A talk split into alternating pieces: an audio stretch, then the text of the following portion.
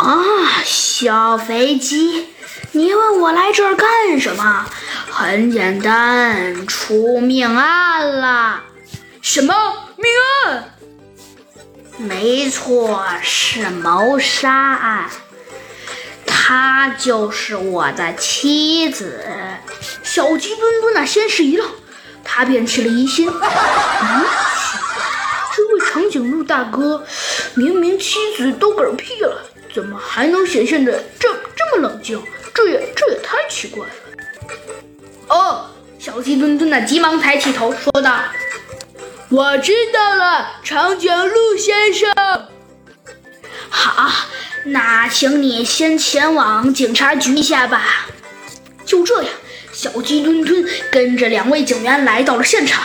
现场啊，已经有几位警员了。只见呢，有一个人正在指挥着你，对，你赶紧去调查。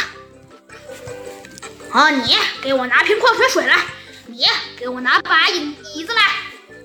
小鸡墩墩呢，看着这个霸道十足的人呢，心中就有一些生气。他说道：“嘿，你是谁呀？